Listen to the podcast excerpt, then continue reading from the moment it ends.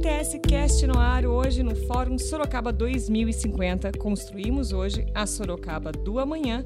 Comigo está o diretor titular do Ciesp Sorocaba, Erli Domingues de Silos, para conversar um pouco sobre Sorocaba do amanhã, né, Erli? Bem-vindo, muito obrigada pela sua presença aqui nos estúdios de vídeo. A gente está estreando esse estúdio legal, hoje. Parabéns. PTS Cast, que daqui para todo o evento a gente consegue é. ver todo mundo que está lá embaixo. Pena que não tem vídeo, mas terá, gente. Vocês vão ver logo, é. logo como que está tudo. Obrigada pela participação, Erli. Obrigado a vocês. Eu acho que é um evento muito importante, não só para para Sorocaba, região metropolitana, para o estado e para o país. Ou seja, partindo aí de uma, uma, uma, uma, definição aqui do Parque Tecnológico de Sorocaba e de Sorocaba pensar até 2050, realmente que você vai ter daqui a 10 anos, você vai ter que acertar o rumo novamente, isso não Sim. tem como. Mas é fundamental você ter um planejamento estratégico de curto, médio e longo prazo. O longo prazo é o 2050 e o curto e médio a gente vai se adequando ao momento é, que, que vai, vão surgindo novas, no, novas novidades. Então, eu acho que no setor aí, foi comentado aí sobre o setor da medicina, etc., mas no setor da indústria, eu acho que nós temos muito, muito a acrescentar. A gente fala muito na indústria 4.0, que são pontos de inovação tecnológica, e tudo isso daí, na realidade, convive junto com o conceito de cidades inteligentes, de você fazer não só a indústria, mas é a indústria, a construção civil, é o setor da, dos hospitais, todos eles vão estar com o conceito de, de, cidade inteligente, conceito de indústria 4.0, ou seja, fazer com que essas novas tecnologias cheguem à população, à população de um modo geral. Eu acho que esse é o, é o caminho e não, não tem volta, está sendo rápido demais, tem muita coisa que você imagina que é daqui a dois, três, quatro, cinco anos já está chegando agora. Agora já estão falando muito que a inteligência artificial já está tendo reuniões para segurar um pouco isso aqui de tão rápido que vai ser e pode mexer com o mundo. Então, olha só como é que é a evolução. É, está segurando um pouco a tecnologia para que ela não, não se evolua tão rapidamente. Eu acho que isso aqui faz parte do governo, de um modo geral. Eu acho que cada, cada governo tem que entender todas essa, essas novas tendências tecnológicas e, baseado nisso daí, redefinir caminhos. É o que a gente estava conversando agora há pouco aqui, caminhos, por exemplo, do setor automotivo, Isso. da eletrificação, da carros elétricos, e dos carros elétricos vai para bicicleta elétrica, vai para aviões, é, é. aeronave, drones, etc. Eu acho que todo esse trabalho aí, eu acho que tem que ser muito bem dimensionado, muito bem caracterizado e por regiões. Eu acho que é aquela história. Nós temos que ter uma visão global, mas também temos que fazer o nosso trabalho municipal, regional aqui, a nível de região metropolitana, pensar o que, que nós temos de, de, de, de, de ferramentas na mão, tá? não só na, na, no setor industrial, mas no poder, poder público, de um modo geral, para a gente também cooperar e fazer com que a qualidade de vida dos nossos filhos, dos nossos netos, até 2050 seja melhor. Eu acho que aí tem um trabalho imenso pela frente Sim. e o setor industrial, principalmente, pode contribuir muito. Até porque toda a tecnologia vem da indústria. A gente fala, o Brasil é muito forte hoje no setor de agronegócios. Parabéns. A terra ela dá o fruto, nasce, mas tem que ter tecnologia. Hoje nós temos aí sistema via satélite que analisa o solo, nós temos máquinas com ar-condicionado que faz colheitadeiras de tecnologia. É, tem uma empresa aqui no parque da, da área nanosatélites que eles fazem até a medição se tá, o solo está muito seco, se está muito Sim. úmido, a hora certa de colher, é, é, e tudo no celular. Então tudo isso daí é. vem de onde? Vem da indústria. É. Então a indústria tem um papel fundamental, preponderante da evolução, tanto no setor de agronegócio, no setor da indústria, no setor da medicina, é, hospitalar, eu acho que é fundamental. Então, nós temos que realmente fazer com que Sorocaba, e principalmente a cadeia produtiva, seja do setor automotivo, seja do setor de automação, seja do setor é, aeronáutico, nós temos que ter essa cadeia produtiva, porque às vezes a grande empresa ela está com a tecnologia na mão porque é uma multinacional, é muito mais fácil. Mas daí, quando você começa Pequeno. no nível da, da média pequena empresa, Isso. é um pouco mais difícil. Esse é um desafio que nós temos lá no CIESP, não só em Sorocaba, mas a nível do estado todo,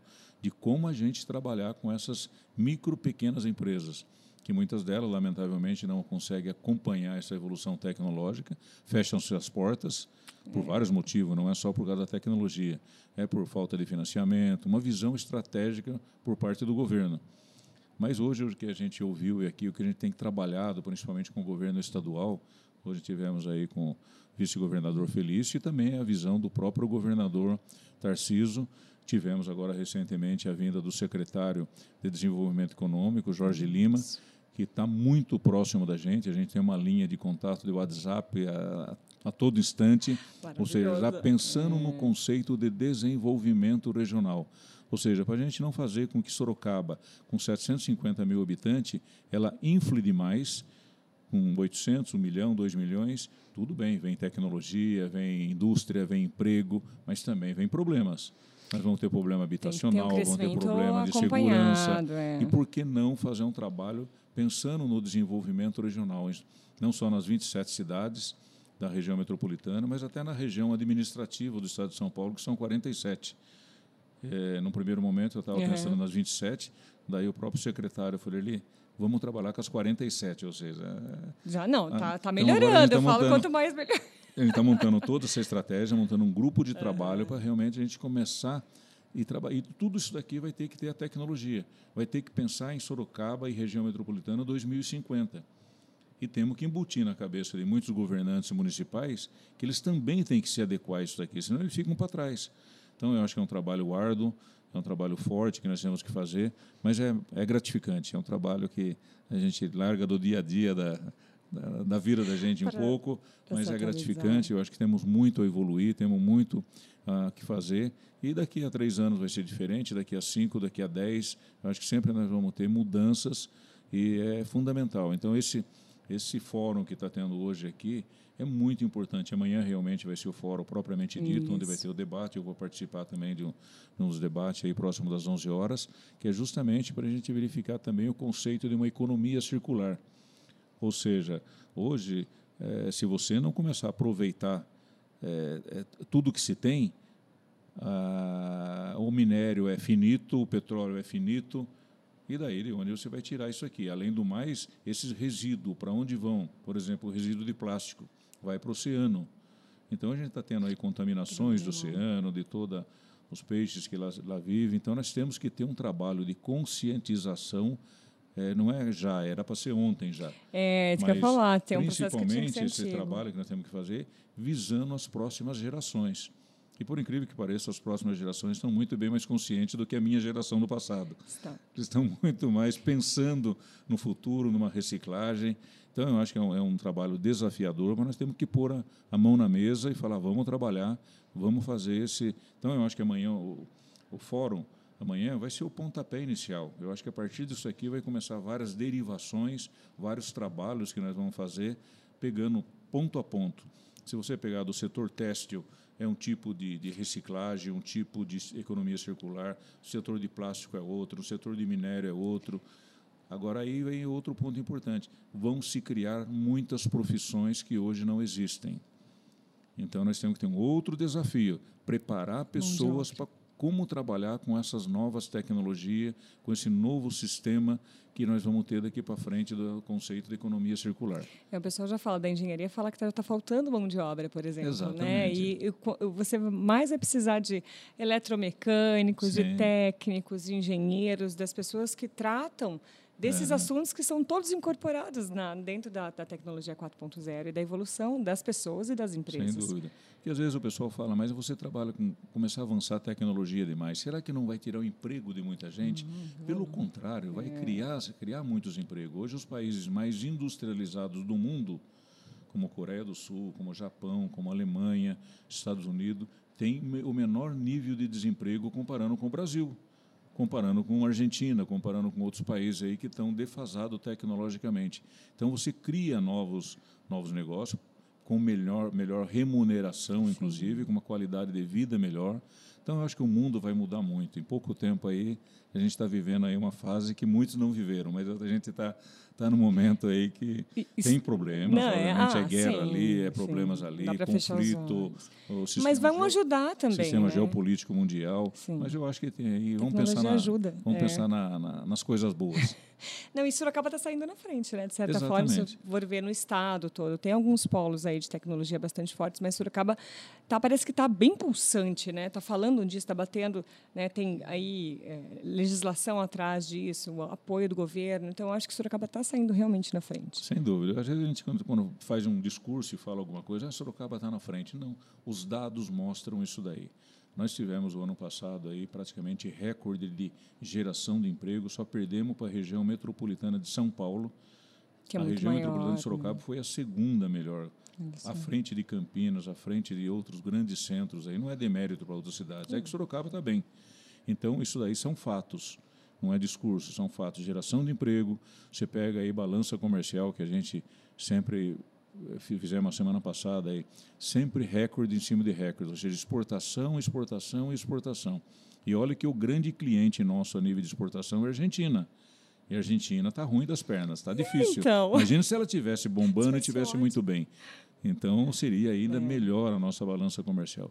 E quando você fala balança comercial, exportação é geração de emprego, é movimentação da economia, é dinheiro para o cofre público que vem Todo pra- mundo que vai para a né? prefeitura, que vai para o Isso. governo do estado, que depois pode ser revertido em saúde, educação, é, ou seja, É um uma- ciclo é um ciclo virtuoso, Isso. fantástico.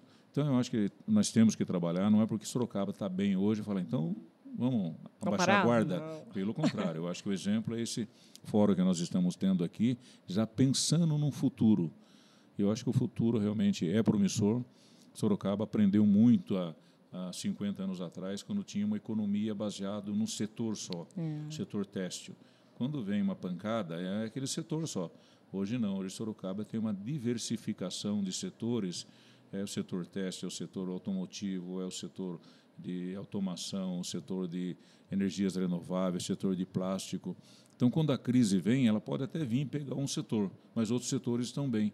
Então, isso aqui acaba, na realidade, tendo essa movimentação. E o grande desafio hoje é, no momento que nós estamos, nós estamos tendo, tendo falta de mão de obra. Agora, com essas novas tecnologias que vão vir daqui a 5, 10, 15, 20 anos, então esse é o grande desafio, não só do governante, como nós também, como empresários do setor privado, como entidade representativa de como a gente trabalhar. Só que estamos fazendo isso. Hoje você pega o Senai, por exemplo, que está fazendo É. um trabalho brilhante a nível de eh, capacitação, não só dos profissionais, mas também dos micro pequenos empresários. Ou seja, deixar esses micro pequenos empresários, que é, chama Jornada de Transformação Digital. São mais de 40 mil empresas que estão passando por esse processo de qualificar e capacitar essas micro pequenas empresas para elas entenderem o que é essas novas eh, inovações tecnológicas. É, chega Senão a um- 40% a, a produção, a produtividade delas, com pequenas mudanças. Né? Exatamente. Então, esse trabalho que faz já está aprovado aí, as empresas que participaram, ela chega até Olha 60% só. de melhoria. Então, agora, quem não fazer, não entrar É, nesse, gente. nesse baile, ele vai ficar fora. É. Lamentavelmente, vai ter que fechar as portas, daí reclama do governo, reclama não sei de quem, mas às vezes o empresário também tem uma meia-culpa em todo esse processo. Ele tem que entrar, tem que estar antenado. Você pega hoje aqui, nós estamos com o Parque Tecnológico, a casa cheia. Tá. Amanhã também já tem aí muito, muitos inscritos aí. Então o pessoal participa. Então é aquela história, né? Eu sempre estou lá na Paulista, lá na reunião da Fiesp e Ciesp, e o pessoal fala: o que, que acontece lá em Sorocaba que lá está tudo certo? É Eu é falei, legal. "Mas é uma série de ações que a gente vai fazendo, é. uma união que nós temos entre as entidades. Setores Tá, Hoje estava aí o pessoal da Associação Comercial, o isso. pessoal da Associação dos Engenheiros, Sim. sempre a gente pensando em novos projetos, mas de mão dadas, junto com o poder público principalmente.